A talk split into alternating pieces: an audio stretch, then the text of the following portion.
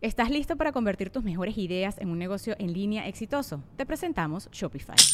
Tal vez no lo sabías, pero nuestro podcast More Than Mamis es un negocio y lo empezamos por supuesto para desahogarnos y hablar sobre la maternidad, no para convertirnos en expertas de ventas y del e-commerce. Así que sí, necesitábamos ayuda para vender nuestro merch y poner en marcha nuestra tienda. ¿Y cómo suena con Shopify? Llegó otra venta. Shopify es la plataforma de comercio que está revolucionando millones de negocios en todo el mundo. Ya seas un emprendedor desde tu casa o desde donde sea, Shopify es la única herramienta que necesitas para iniciar, administrar y hacer crecer tu negocio sin dificultades. Con Shopify puedo gestionar pedidos, envíos y pagos desde cualquier lugar, brindándote toda la información y estadísticas de tus ventas al detalle. Regístrate para un periodo de prueba con tan solo un dólar al mes en shopify.com barra sonoro, todo en minúsculas. Ve a shopify.com barra sonoro para llevar tu negocio al siguiente nivel. Shopify.com barra sonoro. Es año de jugar la trivia legendaria. ¿Crees que sabes más que Borre? ¿Crees que sabes más que Lolo? Prueba, prueba, prueba tus habilidades con la nueva trivia, trivia, trivia legendaria de leyendas legendarias. Disponible en Amazon. Estás escuchando Leyendas Legendarias, parte del All Things Comedy Network. José Antonio. ¿Cómo estás, Eduardo? Eh, debo confesar que estoy un poquito este mezcaleado porque estamos grabando esto después de grabar otras cosas. Sí, donde nos regalaron mezcal muy rico. Y eh, creo que todos, todos estamos mezcaleados. Este, sí, en fin. Eh, ¿Qué tal? ¿Cómo están? Esperemos que estén bien en este miércoles donde les traemos la segunda parte del Caníbal de la Guerrero. Eh, si no se han dado cuenta, esta ha sido una semana épica de crossovers. Primero el miércoles pasado, la cotorriza aquí con nosotros en la primera parte del caníbal. Lo nosotros el domingo en la cotorriza hablando de, anécdotas de panteones. Y ahora otra vez la cotorriza aquí con nosotros. Así que eh, los dos podcasts más populares de México juntos otra vez. Esperemos que lo disfruten. Este, ¿qué avisos tenemos que dar? Yo tenía que dar un aviso. mezcal, ah, ya me acordé. El domingo tengo un show. El domingo 23 de febrero tengo un show en el Teatro de la Nación, alias el Teatro Lims, aquí en Juárez. Se llama Cruel e Indeseable con Richie Rico. Boletos en Boston Tea Bar, Black House Mexican Pizza, en la casa de Oscar Burgos de Juárez y Madison on Stage. Y nos vemos ahí el domingo. Va a estar chido. Este para los que quieren ir a verme de hacer chistes crueles. Ahí voy a estar el domingo.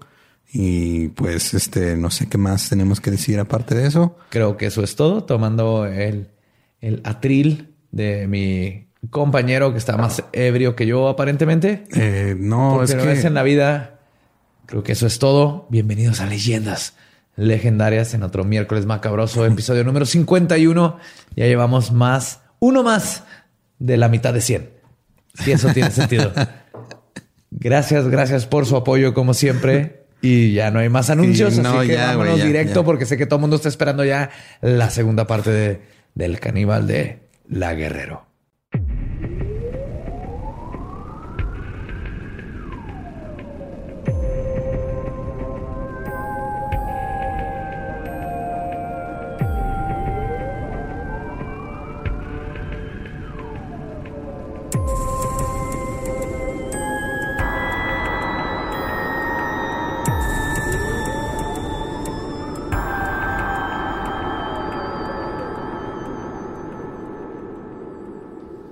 Bienvenidos a Leyendas Legendarias, el podcast en donde cada semana yo, José Antonio Badía, le contaré a Eduardo Espinosa y a un invitado especial casos de crimen real, fenómenos paranormales o eventos históricos tan peculiares, notorios y fantásticos que se ganaron el título de Leyendas Legendarias. Y estamos en otro miércoles macabroso para la segunda parte del caníbal de Guerrero.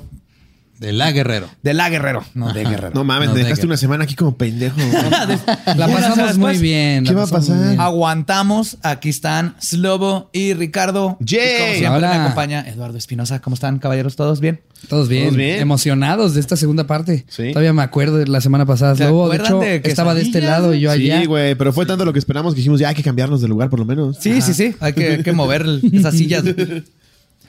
Pues en la parte 1 expliqué un poco los factores externos, como el abuso y la madre castrosa, que fueron forjando a José Luis Calva para que cometiera su primer asesinato, el de su expareja Verónica Consuelo Martínez Casarrubia, quien fue encontrada destazada en unas cajas de huevos, después de haber desaparecido cuando fue a comprar medicina para su hija.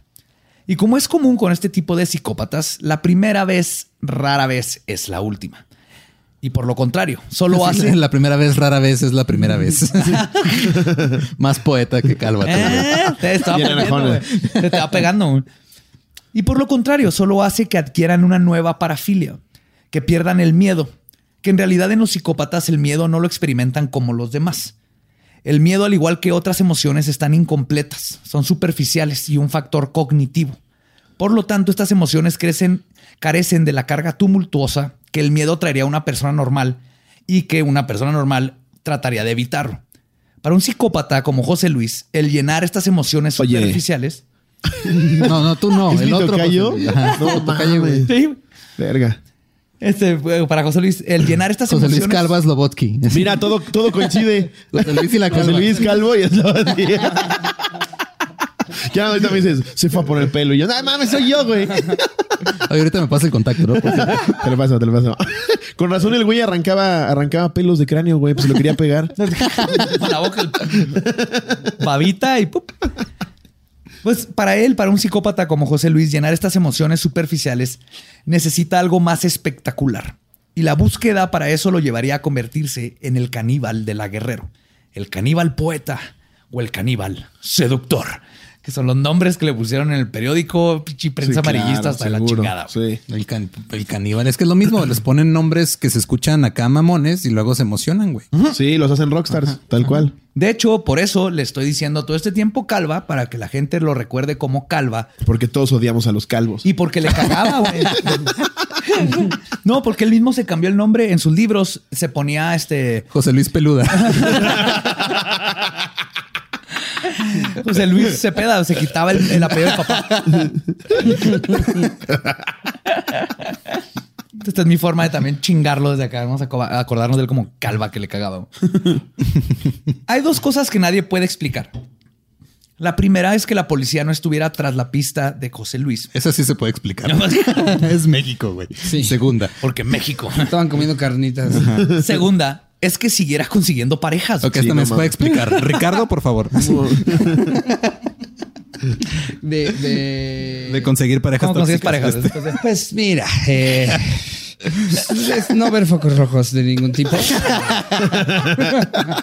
Ser daltónico, güey. Es lo que está diciendo. Daltónico en el amor. Dal- Daltónico Sí, emocional. daltónico. Ajá, Daltonismo emocional. Es daltonismo emocional, no vi los focos rojos. Rojo, verde se ven igual.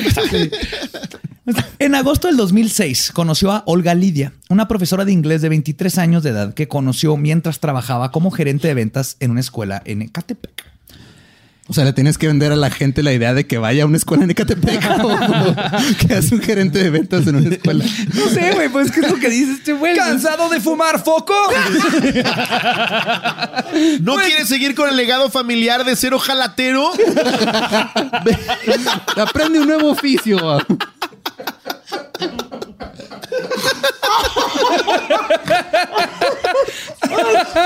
A la escuela de Catepec.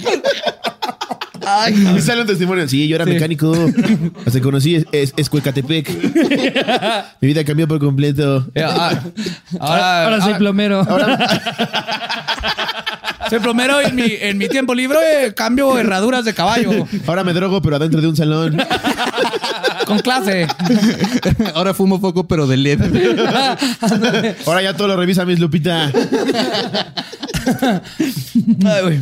En su declaración ante el ministerio, spoiler alert, este sobrevivió esta, esta novia que les estoy platicando. Declaró que Calva comenzó a cortejarla escribiéndole poemas y decirles cosas como, y cito, existen ángeles. No, esto estaba yo. Existen ángeles. Y el que era el ángel te va a cuidar. En O sea, él era el ángel que le él iba a era cuidar. ángel que le iba a cuidar. Ok. En lugar de vomitar un poco adentro de su boca, Olga quedó cautivada y en pocas semanas, ya para el primero de abril del 2007, ya vivían juntos. Pero es que, digo, no, es que, bueno, ya lo voy a decir ni pedo. O sea, cuando estás Me vendiendo... acabo de echar un pedo. Perdón, perdón, lo tenía que decir. No, lo que tenía que decir es de que, ok, o sea, obviamente si cuando, si, si cuando estás en, en una zona vulnerable, pobre o, o Ecatepec. Era un lugar bien Este, culero, lo un puedes lugar decir, bien culero. decirlo, hasta los de Catepec es Catepec culero. saben que Catepec Sí, está de la verga. Llega alguien y, y sabe conjugar bien un verbo y dices a huevo, güey. Este güey me va a sacar de pobre. sí, claro, güey. Este güey superó la, la familia ojaletera. Que, ¿Cómo que sabes escribir? Ojalata lleva H. Lleva y, llega, y- lleva Y como que sí. ¿Cómo que sí yo? Mi familia lleva 50 años escribiendo H. Como sucedió anteriormente, Olga fue introducida al mundo de la práctica de brujería de José Luis y a recibir limpias con la ayuda de una lengua de res clavada a una tabla. ¿Qué? Verga. Sí.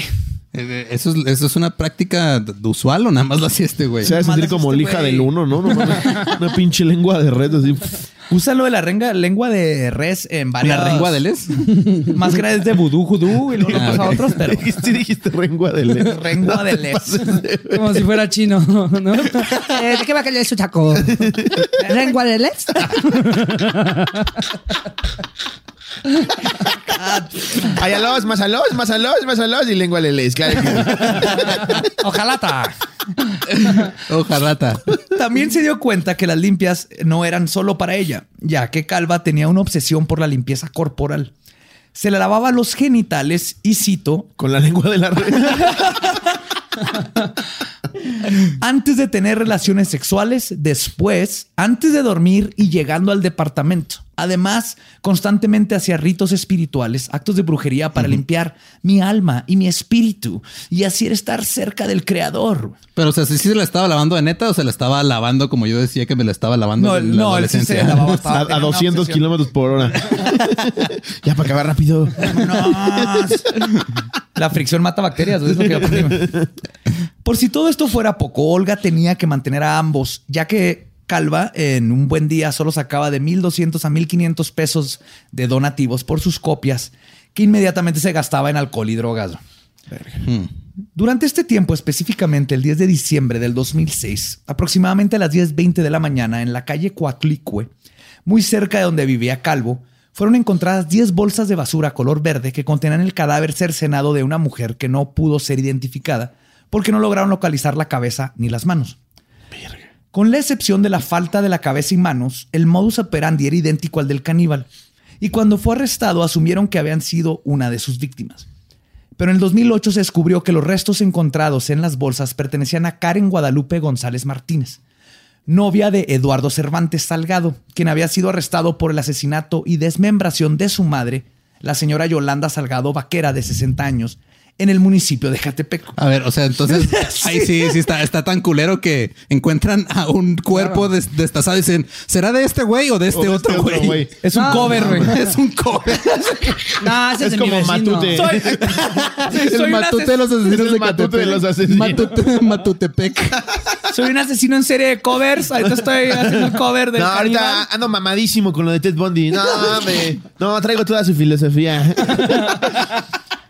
Pues resultó que Eduardo Cervantes asesinó y desmembró a su novia en el 2006 y dos años después, por su obsesión con la limpieza, mató a su madre, a quien aborrecía porque, y cito, no había estudiado, no era ordenada y no era limpia.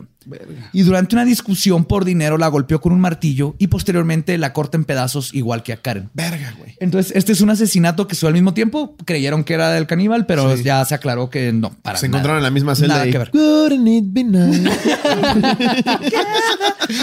Cegueta. ¿Qué tranza, vecinazo? ¿Qué haciendo por acá? Vengo a hacer covers de Albert Fish. ¿Es agujas? Méteme más por el culo, ¿no?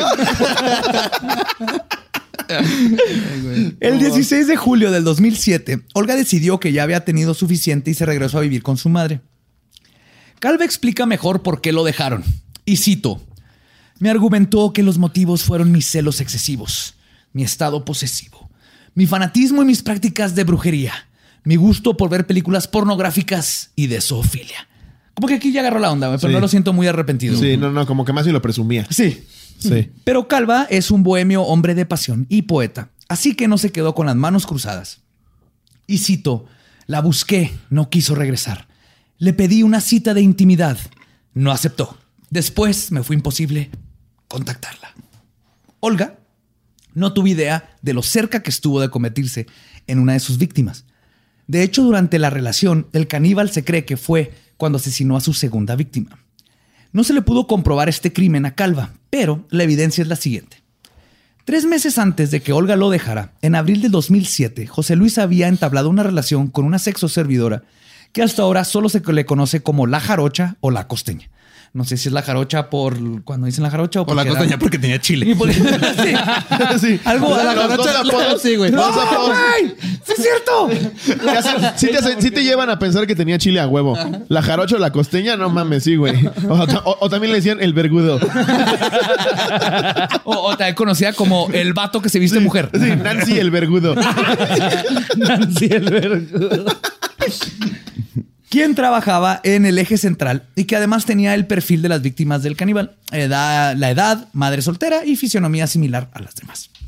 Varios testigos confirmaron haberlo visto entrar en por lo menos un par de ocasiones al departamento de la jarocha. Además de que más testigos afirmaron que ella fue a visitarlo al café internet Deja Vu, donde presentaba sus monólogos y obras. No mames. Sí, No mames, alguien le dio tenía más permiso. Por eso güey está frustrado con la vida. O sea, su, su, su pasión, su carrera, ir al de Yabu, güey, a hacer presentaciones. Al en un café internet. Ciber. En la madrugada del 9 de abril descubren dos bolsas de basura negras en la calle del El Lerdo en la delegación Cuauhtémoc. Dentro de ellas estaba el cuerpo mutilado de una mujer. En las extremidades pudieron identificar tres tatuajes. Aunque el asesino había intentado borrarlo cortando con una cegueta, se podía apreciar que eran uno de haces de, de la baraja, la leyenda Lado Sur 915 y el nombre Omar, con los cuales pudieron identificar positivamente al cadáver como el de la jarocha. Ahora, ah, sobre este crimen, que de- oficialmente dijeron que era del caníbal, pero como no se lo pudieron comprobar, así se quedó. Pero vi las fotos de la autopsia y nada que ver, más que nada porque tiene cabeza, no le cortó la cabeza. Y no se lo comió. No, y espérense, tiene cort- su primer crimen desmembró como se debe en la en las este Disección. No, en las ¿cómo se llaman? Los codos, hombros, Ah, eh, articulaciones. en las articulaciones, así es como lo hace un carnicero, porque es más fácil. Sí, claro. La jarocha le cortaron los brazos a la mitad del antebrazo, las piernas a la mitad del fémur. ¿Saben lo difícil que es cortar un fémur humano? Y el, pito, y el pito nomás 3 centímetros. Yo espero que tú tampoco sepas, güey.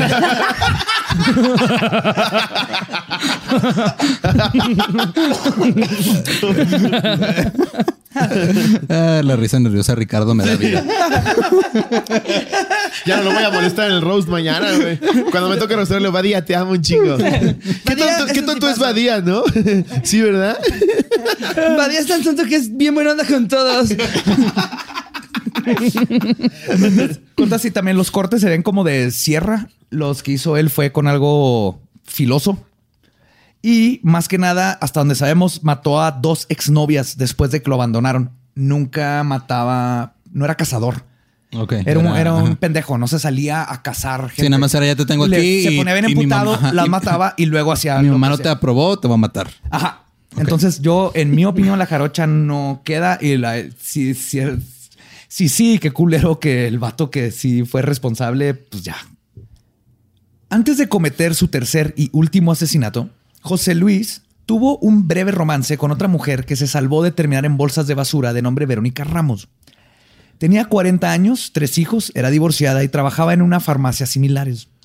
En agosto del 2007 conoció a El Caníbal frente al Palacio de Bellas Artes. Le comenzó a leer sus poemas y en ese mismo momento le pidió que fuera su novia.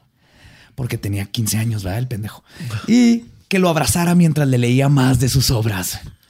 Verónica confesó que fue seducida por la poesía. No mames, la sedujo. No se secó instantáneamente. Algo que nunca había dicho a alguien antes, jamás. Si hay alguien ahí que nos está escuchando y es poeta, perdón, cuidado. Y Pero no vas a la- coger, La güey. sedujeron con poemas, cuidado. También contó que en ese momento ella estaba deprimida y la atención de José Luis le ayudó a sentirse mejor por un tiempo. Quizás algo que ayudó a que Verónica burlara la muerte fue que nunca pudo ir a su departamento, ya que los horarios no lo permitían.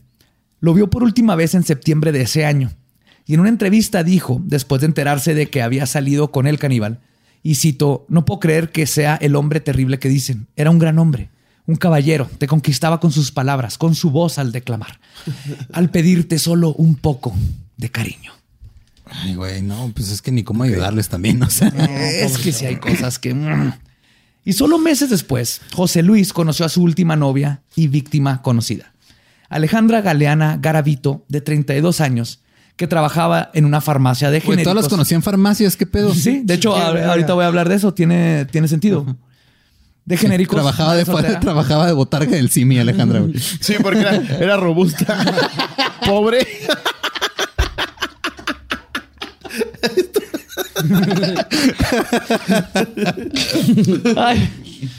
En el 2006, este, Alejandra apareció en un programa de televisión donde le entrevistó Sergio Sarmiento, para todos los chavos que nos están escuchando y se acuerdan de Sergio Sarmiento, sobre el derecho de poder tener custodia de sus hijos.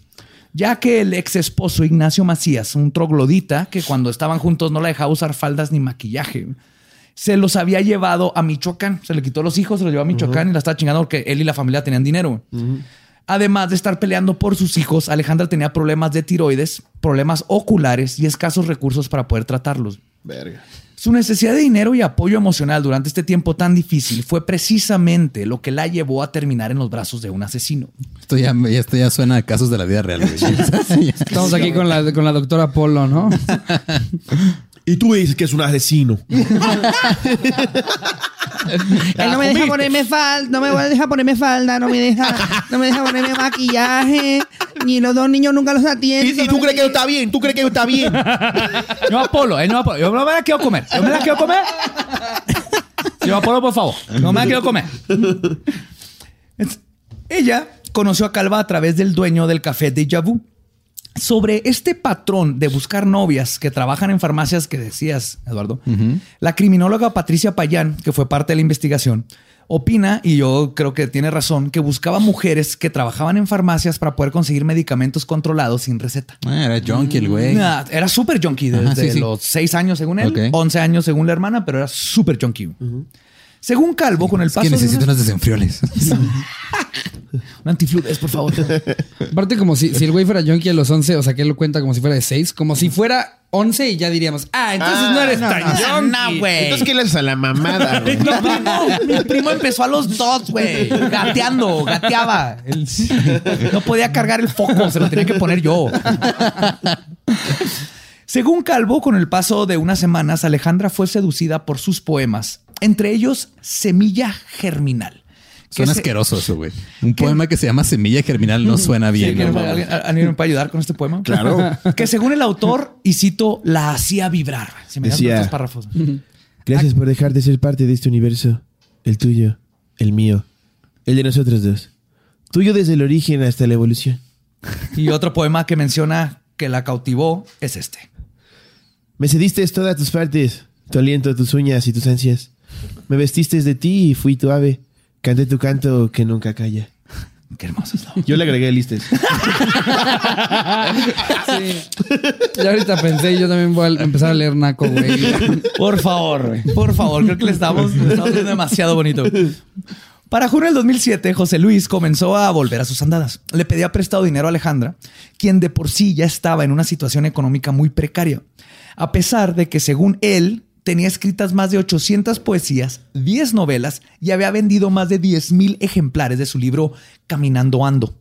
Cosa que nunca se comprobó por obvias razones, porque nadie compró Caminando Ando. Y tienen que ver la portada libro. caminando ando.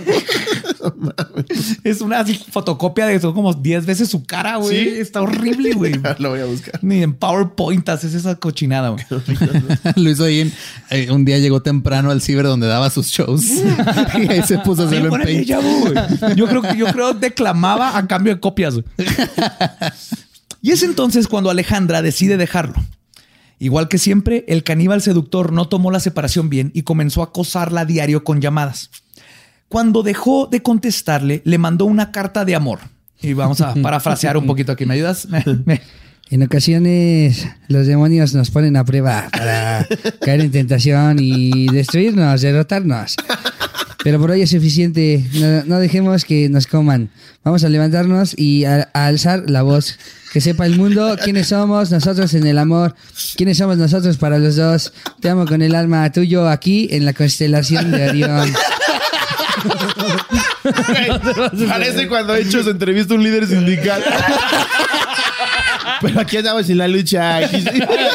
Aquí en la constelación de Orión. Ya, para todos. A haber Si me para estás todos. viendo, si me estás viendo, licenciado Urbidia, chingas a tu verga, güey. Yo no me amedriento, ¿eh?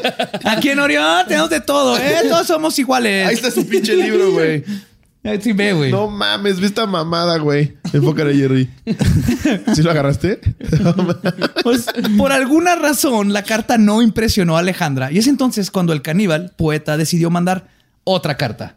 ¿Nos ayudas, por favor? Claro que sí. Con la, con la segunda carta para recuperar a su amor, Alejandra, güey.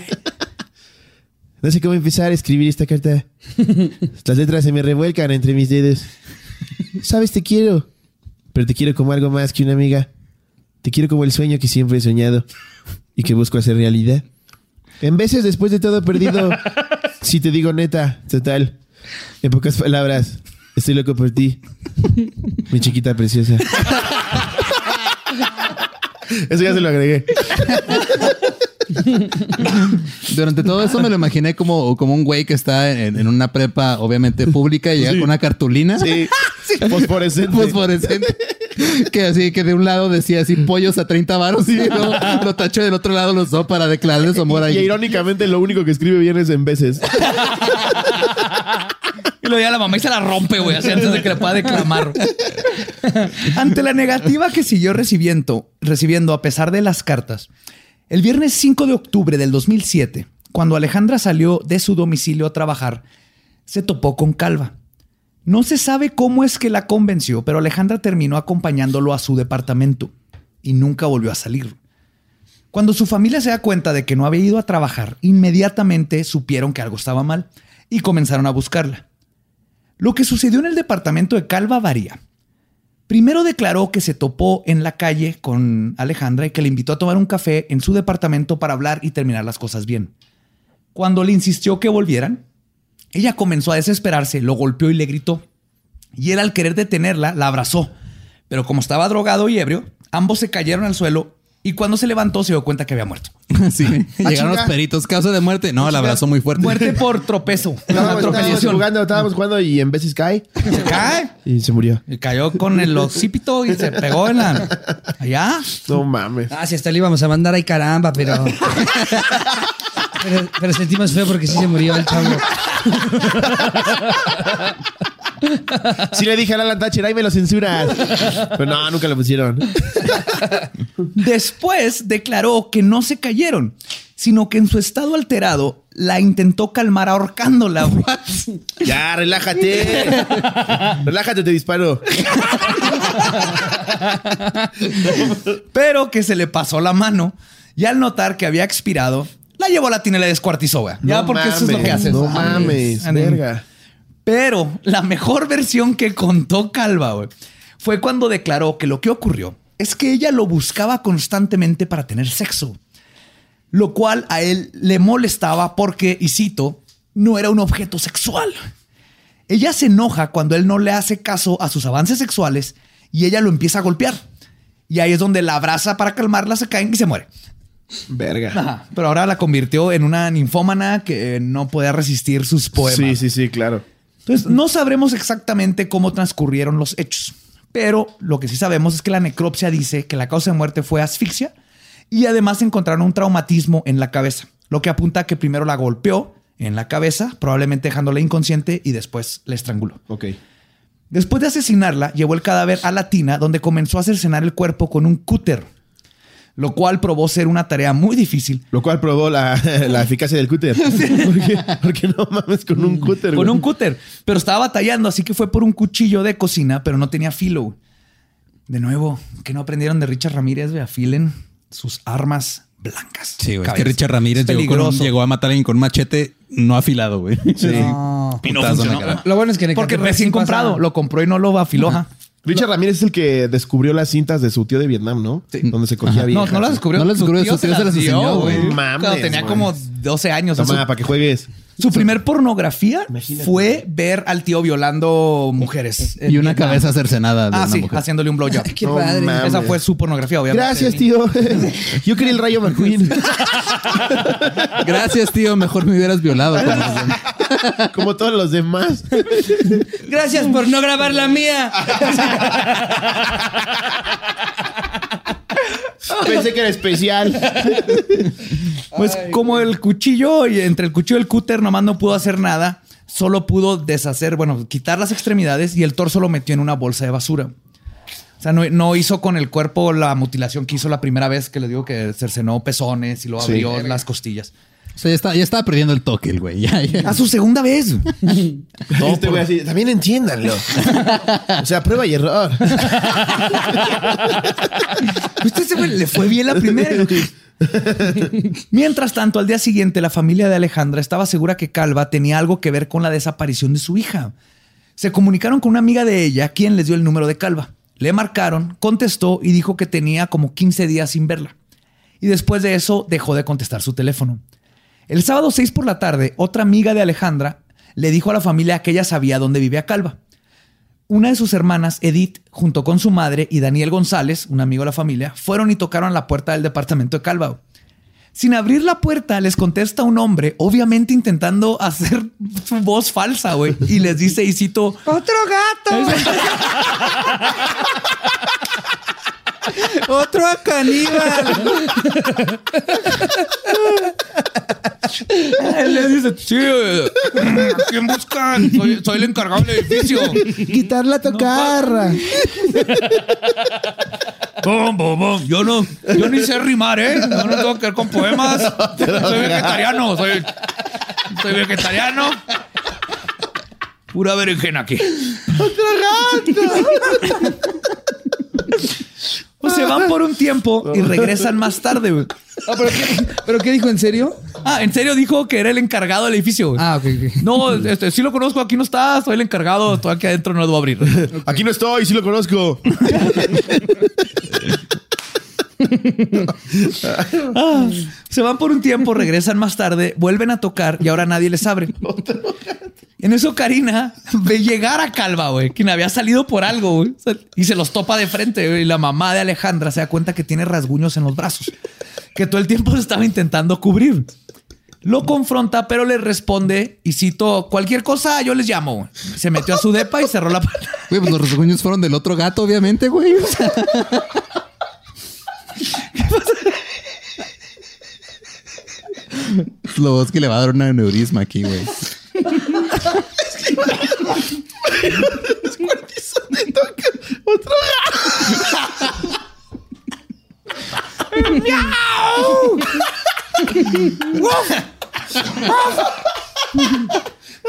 La gente que entiende la referencia se va a reír igual que yo. Ay, güey. Ay, pendejo. de Pero güey. antes de irse, Daniel le ofrece a un limpia parabrisas de nombre Luis dinero y le dice que está buscando un amigo. Le describe cómo es calva y le pide que cuando lo vea que le llame. Luis fue un campeón de la vida. Al siguiente día, Armando, hermano de Alejandra, Daniel y Edith regresaron ahora con policías. Al principio el conserje no los deja entrar y les asegura que Alejandra había salido. Aún así lograron convencerlo y entraron. Después de llamar a la puerta y que no les contestaran, el policía logró abrir una de las ventanas, pero habían barrotes y no podían acceder a la vivienda. Y no se veía nada dentro porque las ventanas estaban cubiertas de plásticos. Para este punto, la familia de Alejandra estaba segura de que debía de tenerla secuestrada. Le gritaron por la ventana creyendo que quizás estaba amarrada, pero no recibieron respuesta. Sin nada más que se pudiera hacer, el policía cerró la ventana, acomodó la cortina. Bueno, primero acomodó la cortina, lo cerró la ventana. Punto es que se tuvieron que ir. En la mañana del domingo 7 de octubre acudieron a poner una denuncia con el Ministerio Público, quienes ordenaron a la policía judicial que hiciera guardia para que si veían a Calva, lo hicieran que les enseñara el interior del departamento. El lunes a las 2 de la mañana, Daniel recibe una llamada de limpiavidrios Luis, quien le informa, ya encontré a tu cuate. Cuando llegan a los departamentos, Daniel y Edith ven a Calva que ya iba a unas calles de su depa caminando. Los judiciales en guardia ni cuenta se habían dado que el vato se salió drogado a buscar más pinche droga. güey. No mames, los pendejos, güey. Sí, güey. Dos de chorizo. y va pasando otro. Estas, estas que quesadillas con, con. ¿Tienes manzanita? Verga. Ay, güey. Ah. Daniel y Edith ven a Calma y lo siguen y lo encuentran sentado en un sillón drogándose. Daniel lo detiene y lo forza a ir al DEPA a enseñarles. Antes de entrar, le avisan a los judiciales y a unos oficiales de policía que ya traían al sospechoso, güey. O sea, ellos tuvieron que ir por él, güey, gracias al limpiavidrios. güey. No mames. Y que los ayudaran con ellos a revisar el depa. Calva, muy sereno, los lleva hasta su departamento mientras les asegura que no tiene nada que esconder. Abre la puerta. Tres cuervos. Ah, ah, verga. Se me habían olvidado estos. entra y rápidamente se la cierra en la cara, que dejando a todos atónitos, quienes escuchan los pasos de cómo corre nada más, pa, pa, pa, pa, pa, y lo oyen que rompe un cristal. Psh. No, güey. Así de caricatura. Sí, bueno, está. No, no, no, miren, aquí está. Claro. ¡Verga! Rápido y furioso. Y son tan pendejos los judiciales. ¿Qué estará haciendo? Joven, se le cerró. No, mira, no estoy, estoy el encargado.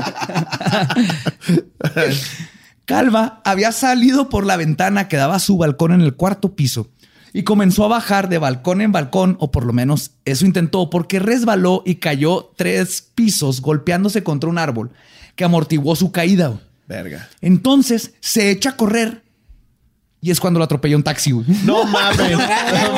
Otro bocho, güey, fue karma. Güey, no, o sea, lo atropelló un taxi y hubiera sido súper poético que hubiera sido el mismo que él manejaba hace años. güey. O Arjona. O donde- Uno de su flotilla. O era, el- ¿Qué era era el, su taxista? era el militar que golpeó contra un bocho, güey. Ándale. Esperó así años, güey, para Por esperarlo. mi venganza. Que es lo que hace un taxista cuando atropella un caníbal. Cuando atropello un caníbal.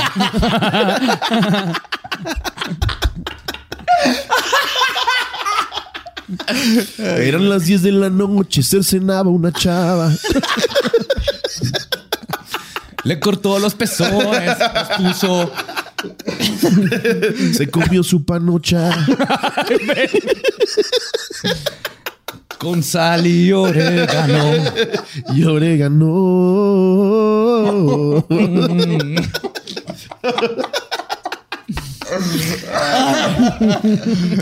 Ah, los oficiales lo detienen abajo y Calva les dice, y cito, no sé qué están buscando, no van a encontrar nada, yo limpié todo muy bien. No mames que dijo eso. No mames que dijo Qué eso. pendejo. Qué imbécil. Busquen en todos lados menos en el refri. Y si, y si hay una mujer muerta, es el encargado del edificio que andaba en mi depa ayer. Pregúntele a esa señora. Sí, clarito se escuchó. ¡Otro gato! Ya ve, ya ve. No era yo. Yo limpié todo. Que aparte de que lo hace ver muy sospechoso, a dar cuenta que era una mentira totalmente porque nada limpió ese güey, nada limpió, güey. Mandan pedir una ambulancia que se lo lleva en calidad de detenido a recibir atención médica porque se abrió la cabeza en cabrón, digo. Caída de tres pisos más taxiazo. Mientras tanto, otros oficiales entraron al DEPA. Un judicial sacó una lámpara que apenas alusaba y comienzan a navegar la posible escena del crimen, acompañados de Daniel. Porque en México a Sí, la anda del crimen, el- cáigale, Él compa. viene, viene, Él güey. viene, viene. Yo ayudé en la investigación. Cáigale, cáigale. Usted, cúbrame, toma la pistola, cúbrame en ese cuarto. Viendo los cajones de los calzones. Nada por aquí oficial. Nada, nada. ¿Traes guantes? No, no hay pedo. No, hay pedo. No, límpiale bien. No mames, el paralímpico parabrisas en la escena del crimen. No. Anotando Era exactamente cómo se dieron los hechos y él. No, se va bien verga, se va bien crazy. Lo vi, lo- se, se cayó, lo atropelló Arjona. No, pinche reverendo vergazo que se metió. No, sí, Ancina lo recuerdo. Lo veías, lo veías desde el balcón. Viene, viene, viene, viene. Viene, viene. Lo primero que se topan es un tambo grande con una bolsa negra. Cuando la abre, uno de los oficiales se percata que estaba lleno de zapatos de mujer. E inmediatamente supieron que algo no estaba bien y mandaron pedir forenses. Forenses. Forenses. Le dijeron, no mames, no son de su Foráneos. número". ajá. Necesitamos que Gu- Gusi, Gusi, que es Gusi. Llega un sueco, así. ¿Qué, qué pasó? Ah, se hablan los suecos. ¿Qué tal, qué tal mi. Mi acento Guau. sueco, eh? Mi acento Guau, sueco. está cabrón. ¿Qué pasó? ¿Qué pasó? Era en eso llega un sueco Soy- traigo esquís. Traigo esquís, me gusta la nieve, soy güero, sueco. y traigo un, y traigo un griego. Y llega el griego y dice, ¿qué pasó? Me gusta la filosofía y, el- y las ensaladas. Inventé la ensalada. Pinche sueco con down. ¿Qué pasó? ¿Eres de Suecia? ¿Y qué, Compruébalo. Soy de Suecia. ¿Y qué trajiste de Suecia? Un cromosoma de más. ¿Qué trajiste de cuenta? Motela. Mucha motela. ¿Qué dices? Un esquí nomás. Se llama snowboard. Esquí grueso. Un esquí muy, muy gordo. En lo que arriban, siguen explorando el dilapidado y oscuro departamento. Y es cuando notan dentro de un closet una bolsa de basura que goteaba sangre y despedía un mal olor. Era el torso de Alejandra. O sea, lo metió en una bolsa de basura y lo puso así en el, clo- el closet ni puertas tenía. güey. Nomás lo puso así abajo de sus verga, sacos. Un judicial salió a la calle y le, le dice a Edith, a la hermana de Alejandra, y cito, encontramos a tu hermana. Ella le dice, que bueno, vayan a sacarla. Sí, y entonces pero el judicial le dice, por partes. Güey, le dice, y cito, güey. Ah, no, está muerta. No mames. Ya hasta la estaban cortando. No mames. ¿Qué? No mames. Él viene, viene. Me consta la verga, eh. Pinche olor culero, culero, culero. Como pucha, así culero. Oye, el judicial. ¡Ey! ¡Su hermana está bien!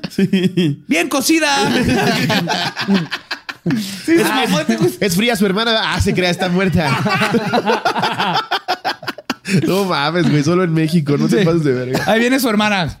¿Cuál parte? No sabemos, pero ahí viene. Sí, Estamos trayendo en no, partes. güey. Porque ellos todavía, o sea, la familia. Le decimos la pensaba- trilogía a su hermana.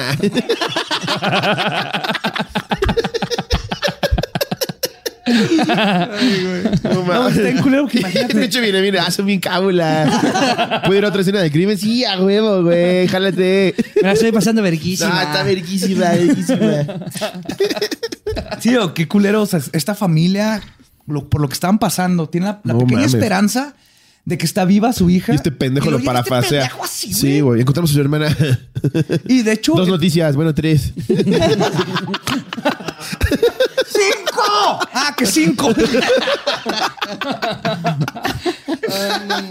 Ay, no mames. Hey, ¿qué tal? Soy Lolo de Leyendas Legendarias y les quiero dejar un pequeño adelanto de nuestro nuevo podcast.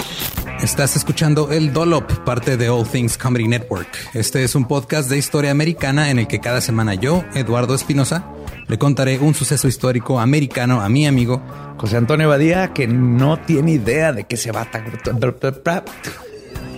Ok, lo bueno es que, el tema. No, lo bueno es que nada más te trabas cuando lees, ¿verdad? Sí, O sí, sí. No, no cuando voy a decir una línea que he dicho ya como cuatro o cinco veces.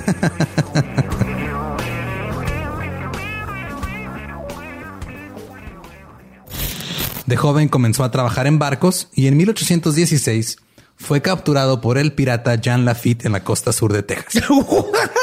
Güey, ese será mi sueño. güey. Ok, top uno, que me secuestren este, extraterrestres. Número dos, tiene que ser que me secuestren piratas. güey. Estén pendientes y suscríbanse a El Dolop. A la escena arribó. Oye, es bien macabro el policía, güey. Saca una mano de la hermana con el pulgar así, todo en orden. Ah, se crea. Soy yo. Que le dice, ya la encontramos. A que no adivina dónde estaba. Y le saca la mano por atrás de su oreja. Estaba aquí mero. Aquí estaba. Asoma solo el brazo de la puerta. Todo bien, hace el, Todo bien. Ah, soy yo, soy yo. Se le ocurrió al viene, viene.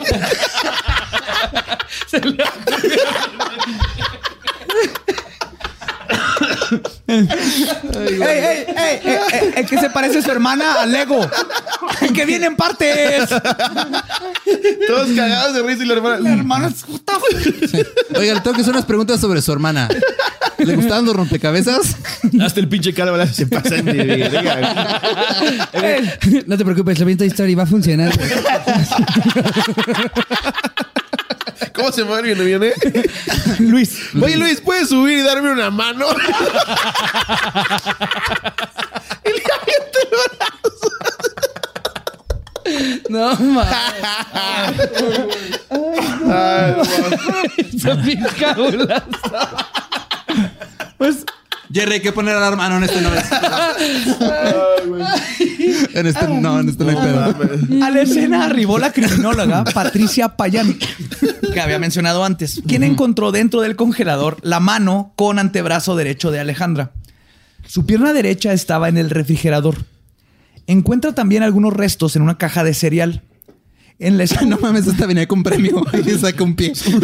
Un dedo. oh, mames. El dedo con el anillo, este, para los códigos. Ay, me tocó el dedo grosero, son bien difíciles. Viene el dedito y el tatuaje que le pones así con agua. En la estufa nota un sartén con carne preparada, con especies, especias, perdón. Término bien cocido, casi negra, culerísimo, que me ofendió como alguien del norte. Y en la mesa estaba un plato con otro pedazo de la misma carne, junto con un limón exprimido y una cerveza.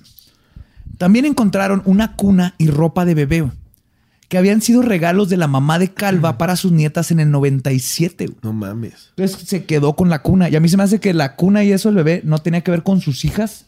Tenía que ver con la mamá Ajá. y como que su- Como de tenerla ahí, ¿no? tenerla ahí y, y representaba su infancia, y la- Sí. pero bien enfermo de tener la cuna ahí. Además, encontraron la droga yumbina. Entonces, yumbina tuve que googlear porque no sabía cuál es. Es, es- es- comúnmente se utiliza de broma de le das yumbina, como que la drogas y te la violas.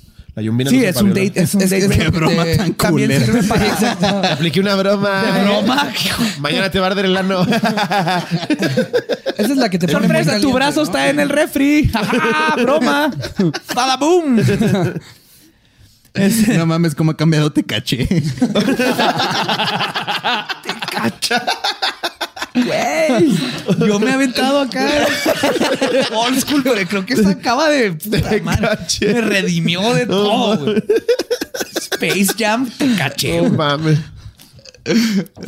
Encontran Yumbina. Acuérdense eso la droga porque ahorita tiene sentido. güey. Dibujos, poemas y velas.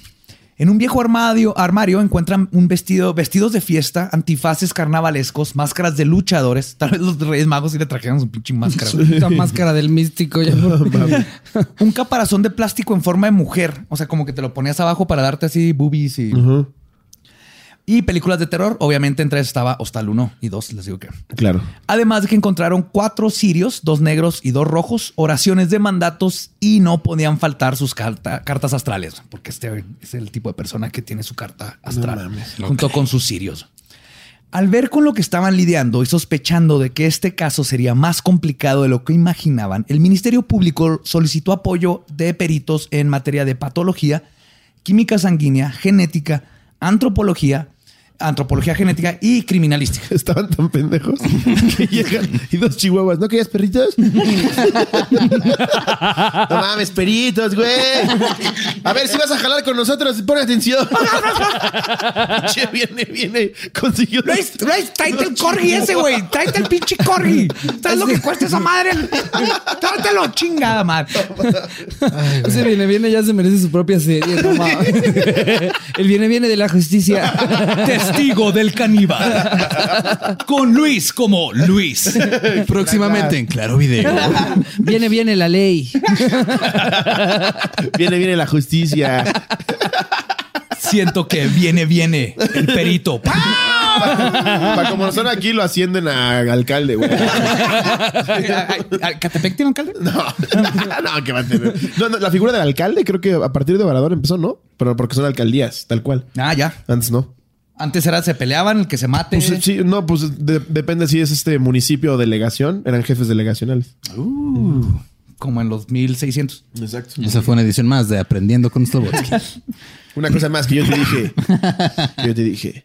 Pues el estudio psicológico de Calva arrojó que era un hombre con un coeficiente intelectual promedio, nada especial, y que tenía la capacidad de reconocer entre el bien y el mal. El estudio inmunocromatográfico de los fragmentos No de mames que tejido- no te trabaste con inmunocromatográfico, pero que esté foráneos en vez de forenses. Ay, güey.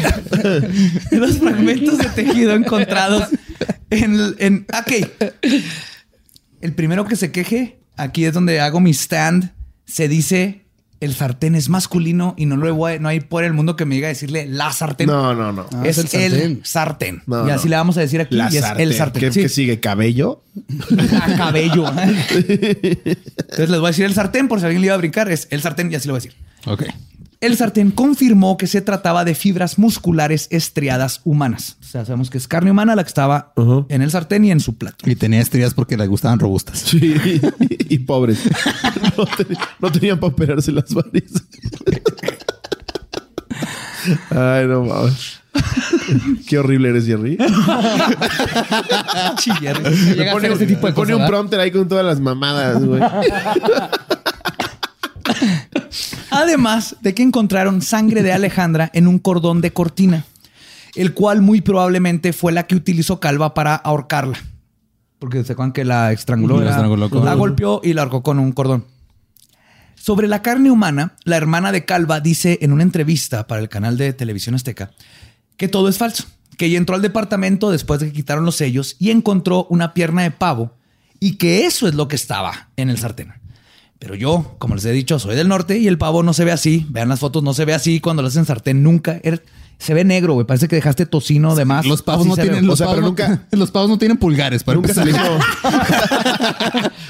Ah, cabrón, ¿y esta oreja de pavo? ¿Dónde se pintan las uñas del pavo? ¿En Cucu y Guille?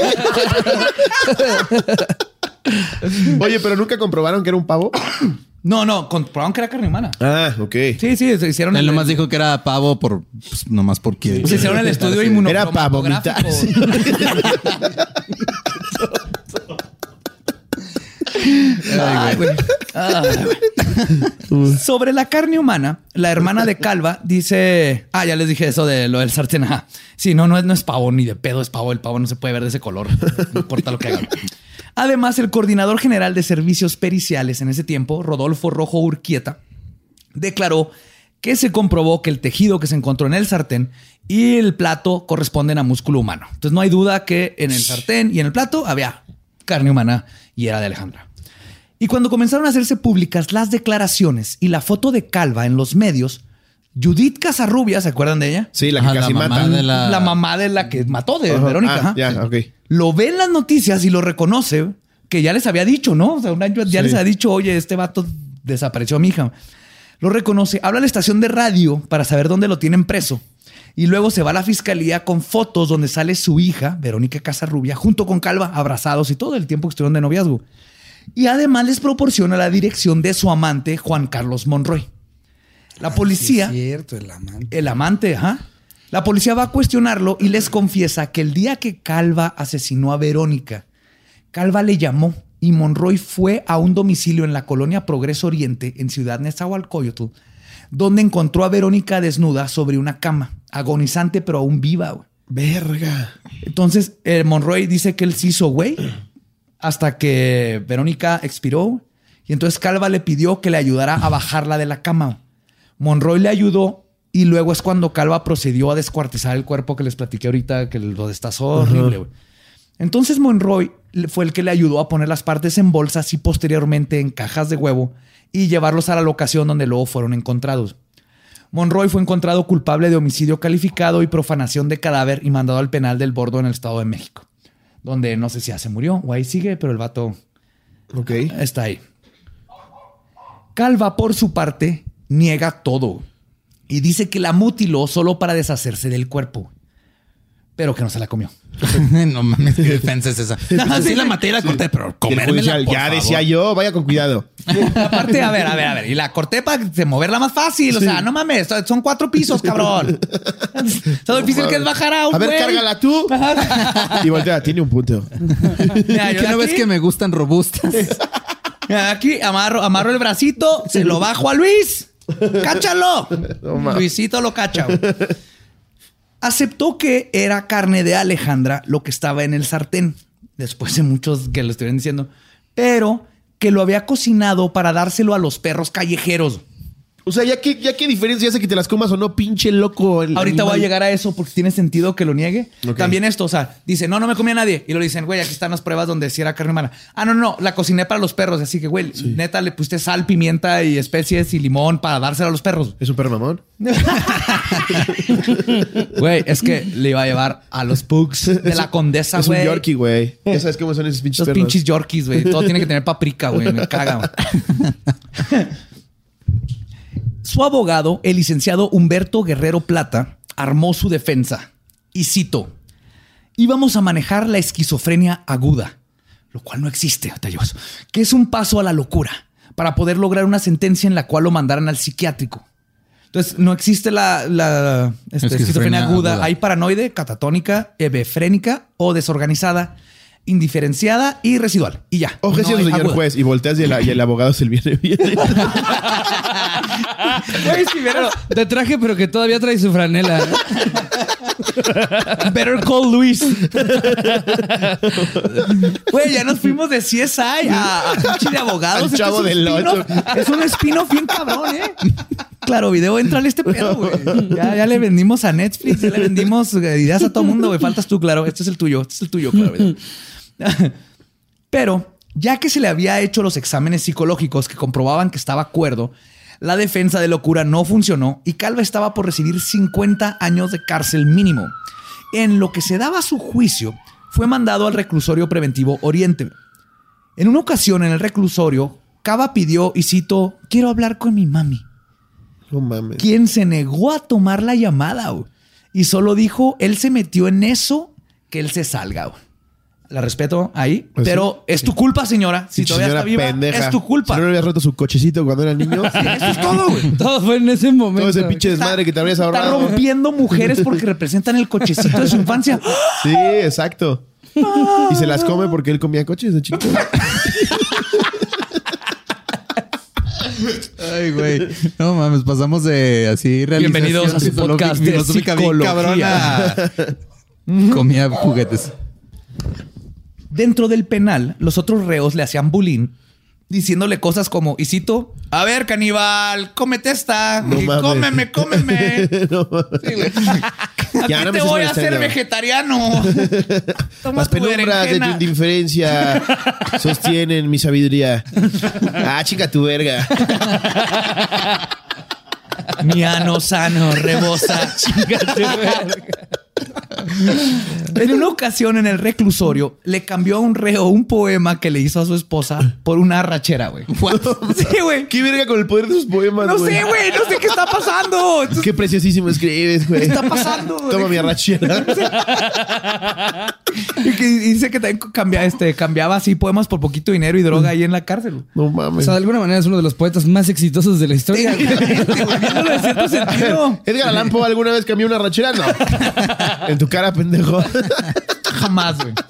Jamás. Octavio Paz se queda pendejo. Mucho corazón palpitante, pero ¿dónde está tu arrachera, pendejo? Ay. Escribió el poema en lugar de Nevermore. ¡Viene, viene! viene".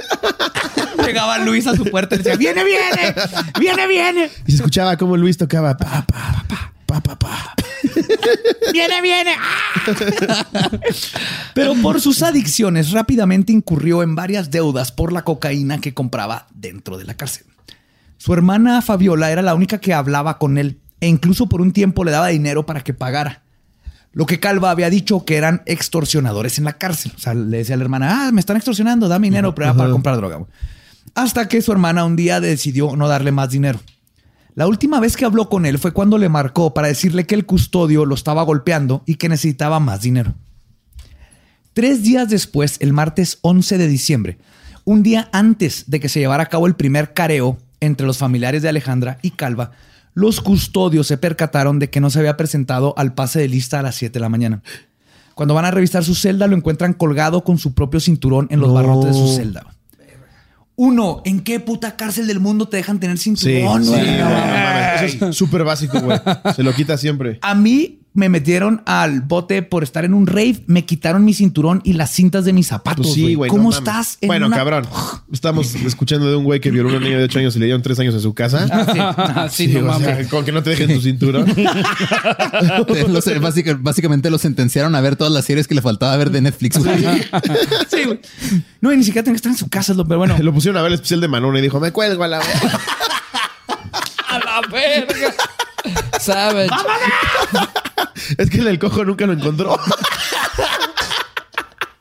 Empezó el. Ay, güey.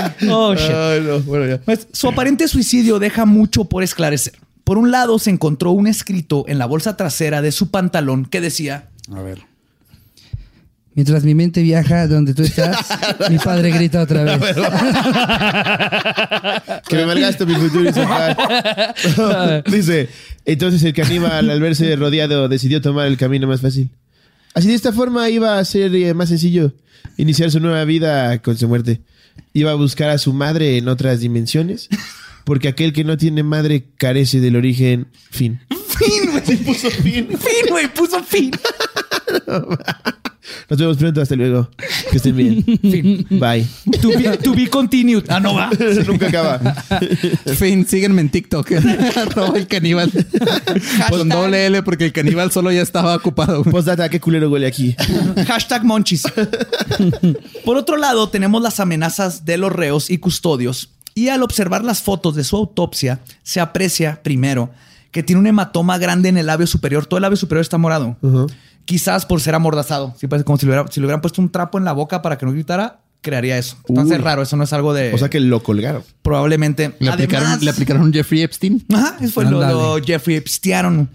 Además de otras lesiones en el cuerpo y la marca que dejó el cinturón en su cuello, la vi y no corresponde a un cinto, es, es un mecate. Y es que sí, no, no suena lógico que te dejen un cinturón en la cárcel jamás. No, y sí lo dicen que lo encontraron con el cinturón, pero no, es una línea delgada Ajá. negra de mecate, güey. Era un cinturón como los de Bart que le querían cambiar a los. Digo, también era poeta. No es como que se pudiera comprar un cinturón de piel, Sí, güey. No, no- no era un ferragamo. y si era de piel, era de piel de vagina. O tal vez estaba sucediendo y su cinturón era un mecate, güey, porque no le alcanzaba uno. Nunca sabremos qué pasó ese día con el caníbal. Solo sabemos que murió por asfixia sin ver su día en la corte. Pero quizás su muerte puede ser considerada una especie de justicia poética para sus víctimas. Otra duda que también siempre quedará pendiente es si comió o no la carne perteneciente a Alejandra que había cocinado. ¿De acuerdan? El dilema, el dilema no es que era carne humana, era si Sí, era para los perros o para él. Sí. Ajá. En mi opinión, Se la para comió toda empezar, Luis. Hijo de perra, me decía que era McDonald's. Hijo de la verga. ya decía yo que este nugget en forma de dedo no. Tanto que le celebraba su chicharrón en salsa verde. De haber sabido. Y no se ve que era de chicharrón, chicharrón. Puta, hijo de puta. Cuando me dijo que eres croto con cebolla, no creí que eres croto con cebolla, güey. Dije, está mamando, güey, está mamando. Pero estaba bien bueno. Este güey siempre ha sido bien cábula. pues, ¿Cómo voy a pensar yo que era en serio? ¿Qué te imaginas tú cuando te dicen caldo de panocha? No te imaginas eso, güey.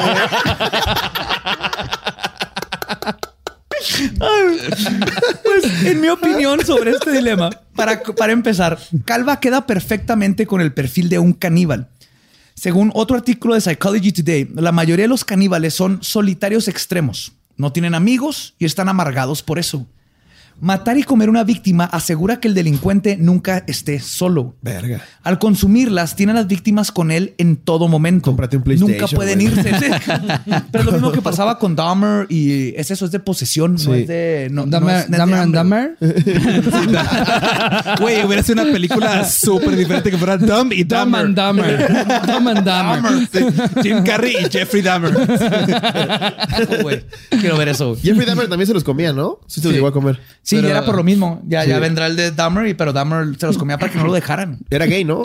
Sí, era, era gay en tiempo en donde no era correcto ser gay y aparte Y donde no era correcto matar gente.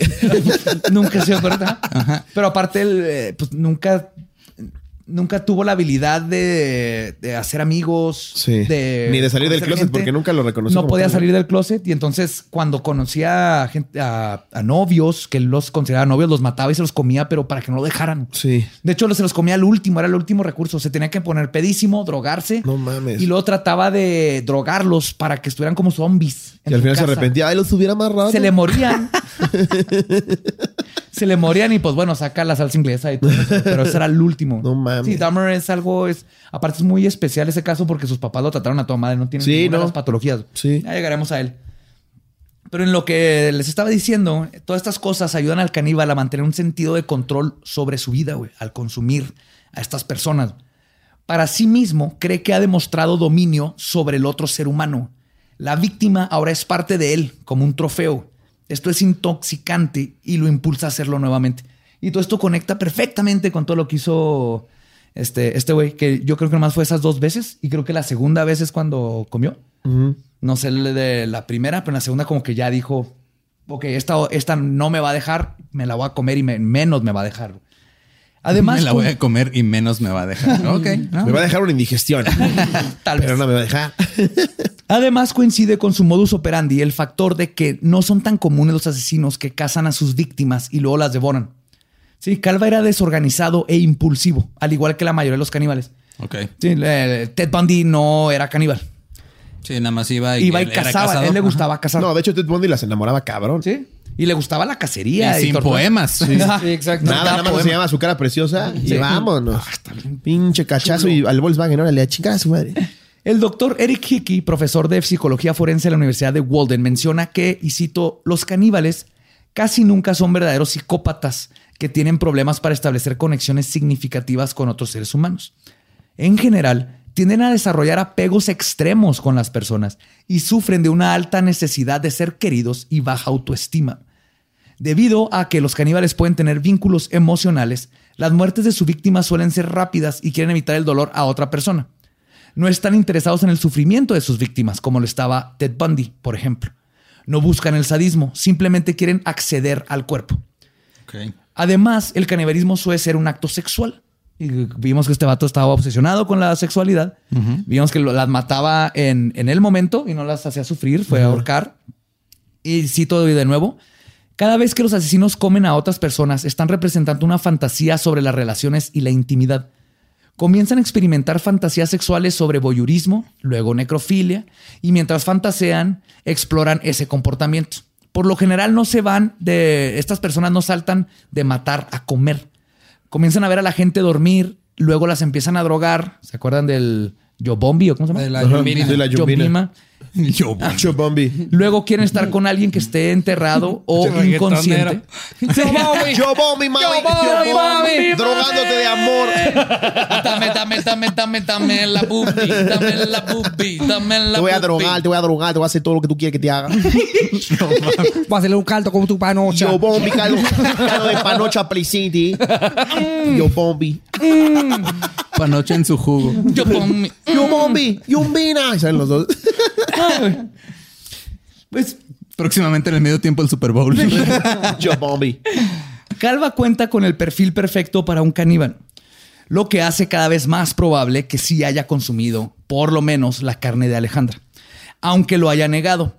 Quizás, y esta es también mi teoría de lo que habías preguntado, porque por su narcisismo, ya en prisión encontró que no era muy romántica la idea de ser antropófago y decidió cambiar su historia. Dijo que era antropólogo. Sí, o sea, está en la casa, así como que, ay, güey, ya no estoy tan. Ya, No, te confundiste. Ay, güey, sí está culero comerte a alguien, ¿no? Soy antropólogo. Yo los huesos ya los encuentro. Antropomaster, güey. O sea, pófago. Y.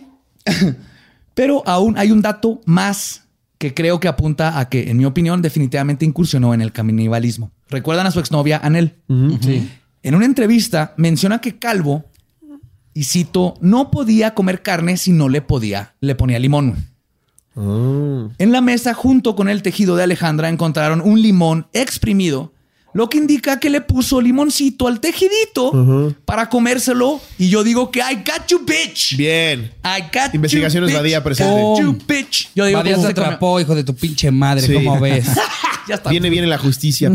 Era un caníbal, era un imbécil y pues justicia poética que Justicia ya se política. Sí. Y esta fue la historia del caníbal de la Guerrero. Uf, qué Chulada. historión, güey. Cada vez que leo tus investigaciones me siento bien mal de nuestra- las nuestras. Las nuestras. Persona come caca en zoológico. Sí. Gorila se mete el dedo en su fundillo y se lo huele. Y no le pone limón. Y no le ponen.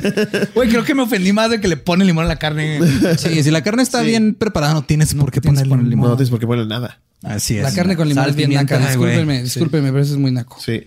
Perdón, Ah, pero sí. Pues muchísimas gracias por estar con nosotros. Sí, eh, placer. Gracias por la invitación. Episodio Un placer. 50. Si durante 51. toda la mitad del show vieron que me estaba muriendo, tenía una alergia horrible, Horrible. pero sigo vivo. gracias. Pero salió el John Bimbo. Salió el John Bimbo y ya todo bien. Me dieron John Bimbo. John Bimbo. Mm, la chichi. Mm, mm, mm.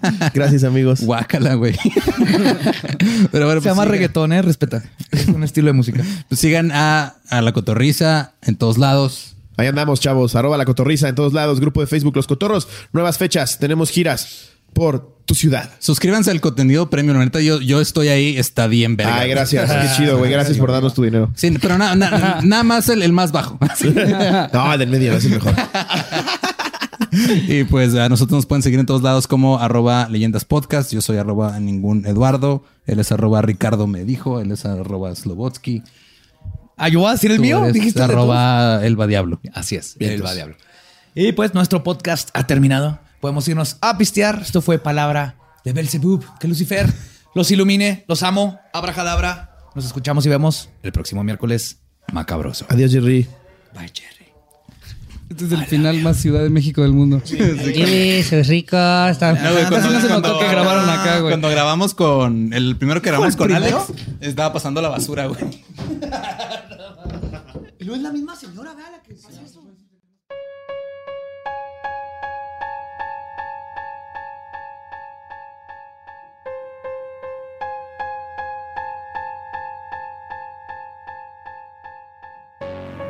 Pues eso fue el caníbal de la Guerrero.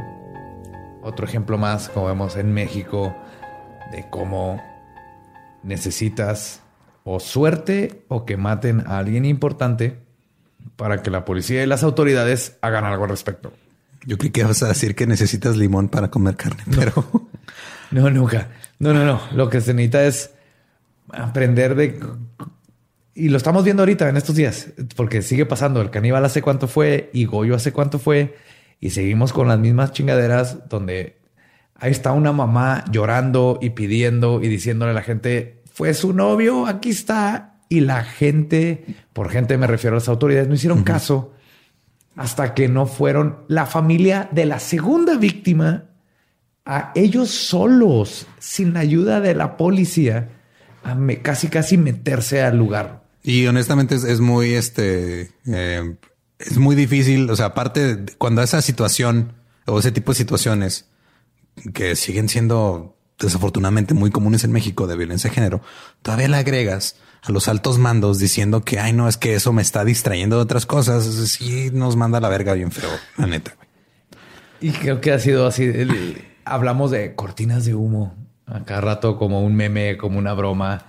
Pero ya más que cortina de humo es una mamada. Es una mamada que siempre están diciendo, nos distraen, eh, no sabíamos, es que, ups, eh, cómo íbamos a suponer que esto estaba pasando cuando están las personas, las mujeres gritando y diciéndoles, güey, aquí está pasando esto y no se hace caso. Ajá, que arda todo. Ay, sí, ya que arda todo, güey. O sea, si es la única manera en la que va a haber atención, que arda todo. Claro, güey, tiene que arder.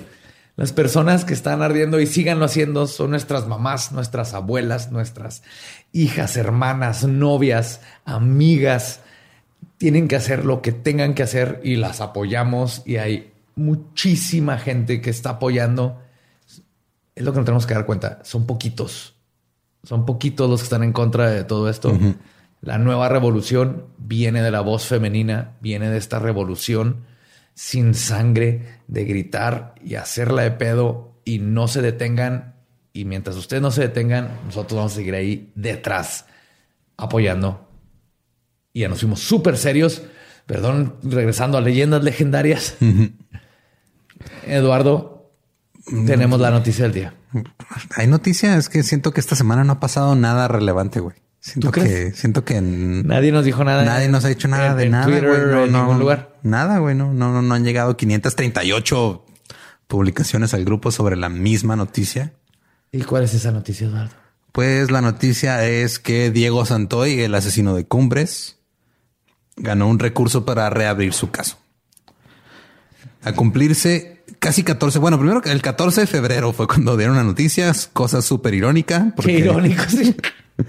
Pero este, pues el hombre que permanece preso, Diego Santoy, por el asesinato de los este, hermanos de su exnovia, Es cosa, ajá. Ajá, este logró abrir este o sea lo que logró fue que, ah, como reabrir el caso para como Que se vuelva a traer testigos. sí van a volver a hacer los careos van a volver a hacer porque tenía una, una condena de 138 años y ya ahorita esa condena se va a reevaluar este y, y, pues no, no es lo único que ha pasado en la familia de Santoy. También agarraron al hermano de Diego con drogas, Que eso, que eso no se me hace. con, o sea, con cristal. Agarraron al, al, al hermano de... Y de hecho, güey, ni siquiera le ponen, o sea, el, en, en el, en el encabezado de la noticia es detienen al hermano de Diego Santoy. O sea, ni Ah, siquiera no, no ponen su cómo nombre. se llama.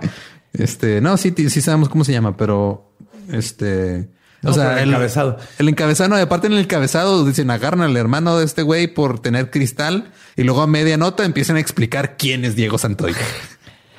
Que algo que Eh, digo, igual y les falta más comunicación entre ellos como hermanos, porque tal vez el hermano de Diego solamente quería ir a visitar a su hermano a la cárcel y no le avisó Diego que ya iba a, a- a reabrir su caso y ahora No, yo- uno yo- va a salir, el otro va a entrar. Yo cuando vi esto, la verdad no se me hizo así de, oh, wow, yo sí lo veo como toda la familia de Santoy se destruyó después de lo que pasó. Claro, que también hay algo que, hermano, algo que yo quiero o sea- aclarar. Este, cuando hicimos el episodio sobre Diego Santoy, eh, en ningún, creo que en ningún punto dijimos que era inocente. No, digamos que al- el- en el mejor de los casos es cómplice de que no hizo nada, Exacto. pero estuvo presente y de y al, yéndonos al punto más hardcore que fue que Erika hizo todo.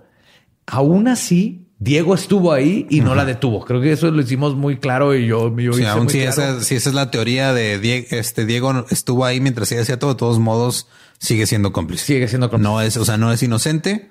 Eh, creo que lo es que accesorio al crimen. No sé si así se diga aquí en México, pero el punto es de que no es inocente, de- no hizo absolutamente nada mal. Está muy bien que se reabre el caso, porque tal vez lleguemos a alguna justicia donde ya se involucre a Erika, porque sabemos, aunque esté completamente mal, porque fue toda mi teoría y no soy criminólogo ni criminalista, pero los dos estuvieron ahí presentes ¿eh? y, sabemos que lo que sí no tiene sentido es que Erika no tuvo absolutamente nada que ver. Entonces está bien que se reabra el caso y si viviéramos en una película de Netflix o en Estados Unidos o en Europa, tal vez le caería ahí el peso de la ley. Probablemente no. Yo Ajá, creo que Erika no ni vive en. México y nomás lo que va a hacer es no volver.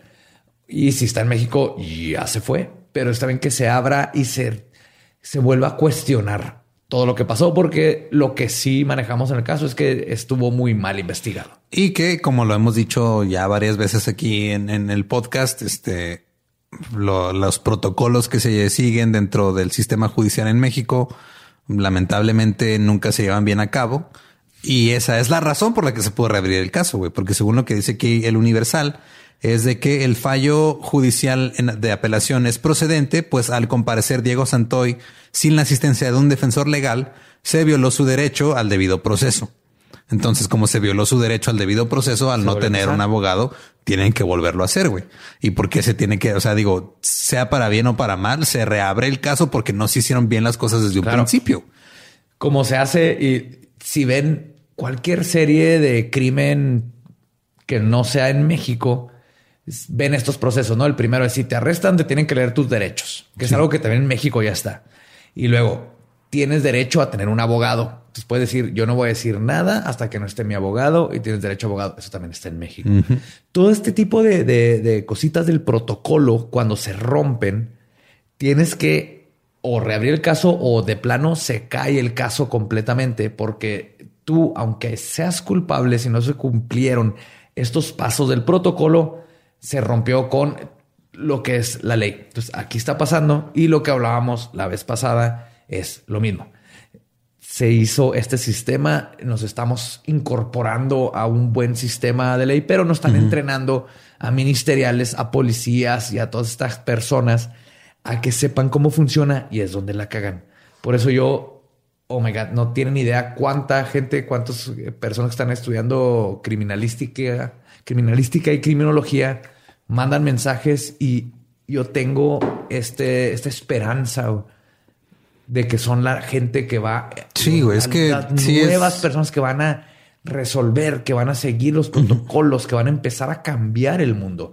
Y ustedes saben quiénes son, porque he platicado con todos ustedes, este, con mensajes. Ustedes son el futuro de México en todo lo que es el rubro de la criminología. Ojalá y sí, porque sí, sí se vuelve ridículo que eh, digo, en este, en este caso, tal vez pueda haber este algún fallo que aplique la justicia como se debe aplicar desde un principio. Pero hay muchos casos en los que por errores técnicos se, se tumban este, sentencias que sí estaban bien aplicadas. Eh, una cosa de lo que nos, de- nos decían de los, o sea, ya este, eh, los careos como tales ya no existen en el, en el sistema. eso no se hace en ningún lado. Ya no existen en, en- en el, conforme al código penal actual.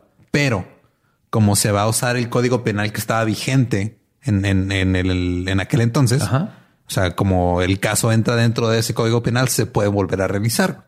Ahora Ah, lo que decías tú que es, o sea, ahora el, eh, de- o sea, no nada más revisarlos, es volverlos a hacer porque están actuando bajo el código penal original de hace 14 años. Oh, shit. Lo cual quiere decir que este Tienen es- que poner es- a otra vez a Erika. Ajá, es enfrente proba- ajá, de o sea, Diego. lo cual es probable que, digo, no, no, obviamente no soy un experto en leyes, pero es probable que, te- que tengan que obligar a que Erika se vuelva a presentar un careo. Asumo que sí, cuando es algo legal le mandan el, su cartita así.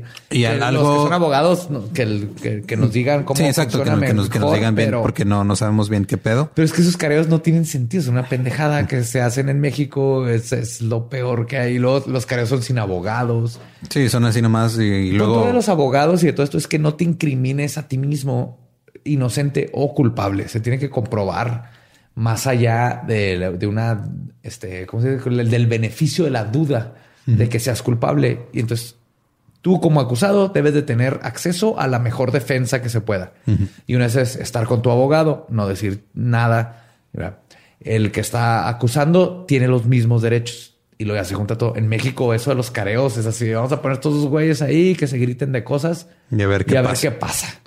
En fin, este también por ahí, nada más que no encuentro ahorita esa nota en específico, pero eh, en el episodio se habló de que eh, pues eran tanto los, el papá y la mamá eran Cómplices.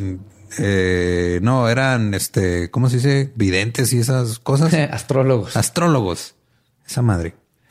Aparentemente el, el papá eh, dijo que ya habían reencarnado hace tiempo los, los dos hermanitos. What? ¿El de los dos chihuahuas que traen ahora? ¿O No, no, que- este que él conocía a las familias, creo que de uno de los dos o los dos, no me acuerdo. Es que no encuentro el, según yo lo había guardado, pero no lo guardé. Y aparte, como dijimos en el intro, ya estamos un poco ebrios.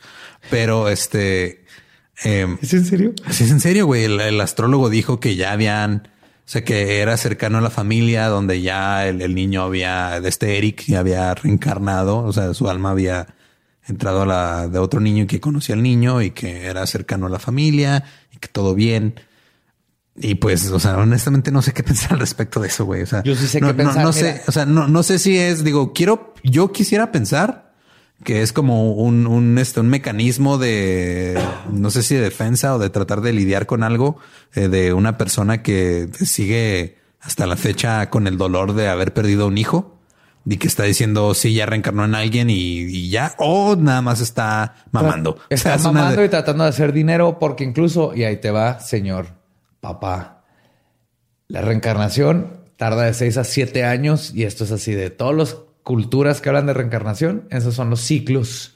Pero ya pasaron 14 años del asesinato, güey. Ya Entonces pudo- espero que le hayas atinado los 6 o 7 años. Pero más también es, es muy poco probable que reencarne como el niño de una persona que ya conoces, ¿no? en México. Ajá. Ahí cerca de donde lo conoces. Sí, sí. No, aquí todo.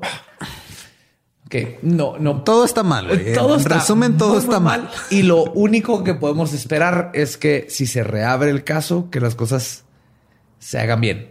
Va a estar difícil porque limpiaron toda la escena del crimen, porque hubo ahí, ya sabemos, todos los que se involucraron en limpiar y quitar todo lo que se había. Sí, que ahorita ya incluso en, en- en- o sea, nos mandaron también este algunos videos y declaraciones del abogado de Erika y de, de- de, este, entrevistas de Santoy con la gente de TV Azteca. O sea, ahorita mm, el morbo está muy cabrón. Están la neta está súper, súper cabrón. Pero es este. Véanlo si quieren verlo. Ahí están, ahí están los videos, ahí está todo.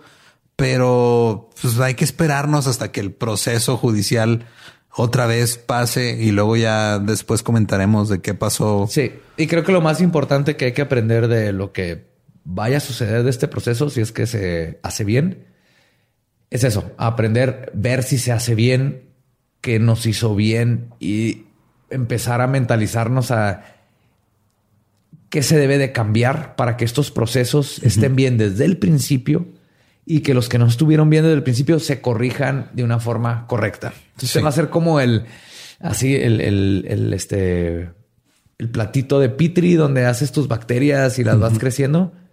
Este yo creo es el primer caso grande en México que si se reabre podemos analizar cómo va el proceso. Es un caso mediático, Sí. pero Entonces ver ahí el proceso, si sí se vuelven a los testigos, el qué fuerza, qué dientes tiene, ¿no? La procura- procuraduría o la judicial todo para jalar a Erika y que verdaderamente venga y declare y se saquen las pruebas que se tienen, etcétera, etcétera. Entonces, más que nada, esto es un experimento. Para mí es un experimento de la justicia en México porque es el primer caso mediático grande que se reabre y se debe de volver a cuestionar toda la evidencia. Y en general, en el espíritu de hacer las cosas bien desde el principio, creo que hay que ponernos el, el estándar o el, o el, el hábito de, de no grabar estas cosas borrachos después de haber grabado algo más. Eso fue culpa de Borre, le echamos la culpa. Ahí lo verán la Hola, próxima semana. La este, próxima semana. Pero sí, lo amamos y lo este, queremos igual que ustedes. Y nos chingamos media botella de mezcal por su culpa y luego debimos de haber grabado esto antes de ingerir tanto alcohol. Esa fue nuestra culpa. Esa fue nuestra culpa. Este ya reabriremos el caso próximamente y nos basaremos en el código penal anterior para pues no cagarla. Mándenos correos, por favor, dándonos sus tips de que podríamos mejorar a la hora de tomar mezcal antes de grabar. Sí, muchas gracias Eso, a sí. Altares de mi Tierra por su mezcal artesanal que nos mandó a la chingada hoy. Sí, Este, está muy chido. Tiene ahí su impresión de leyendas legendarias. La neta está muy delicioso. Fuera de eso, muchísimas gracias como siempre por habernos escuchado. Vienen Güey, temas ya, ya, más está- ya chingones. estamos, ya estamos a punto de cumplir un año desde que se lanzó Leyendas Ya va un año. Todos ustedes que nos están escuchando, nos han escuchado 52 semanas. Sí. En el número 52 será un año de leyendas legendarias, un año de habernos conocidos, un año de haber formado esta comunidad tan pertinente, poderosa, curiosa y chingona que hemos hecho gracias a ustedes. Porque dos tontos están hablando de cosas ahorita más pedos que de lo normal. Pero de corazón, como siempre, los amamos, los queremos macabrosos.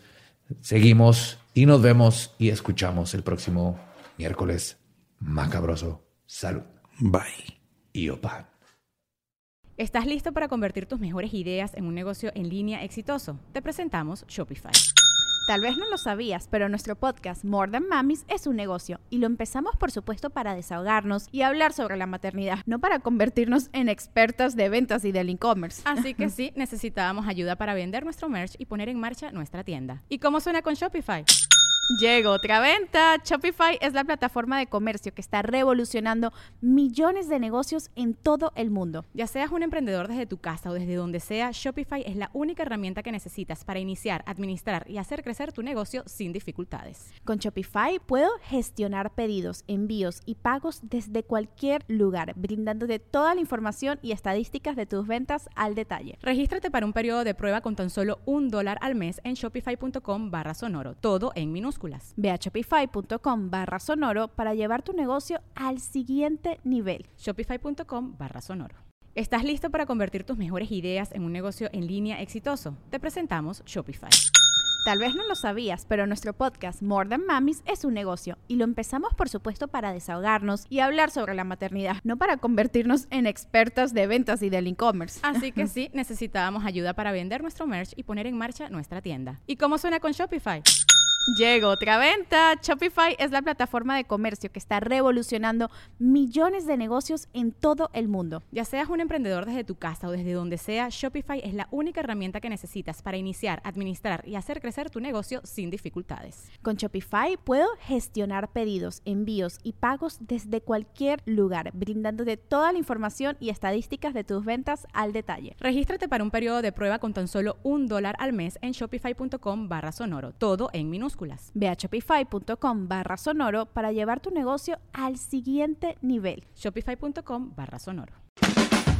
Es año de jugar la trivia legendaria. ¿Crees que sabes más que Borre? ¿Crees que sabes más que Lolo?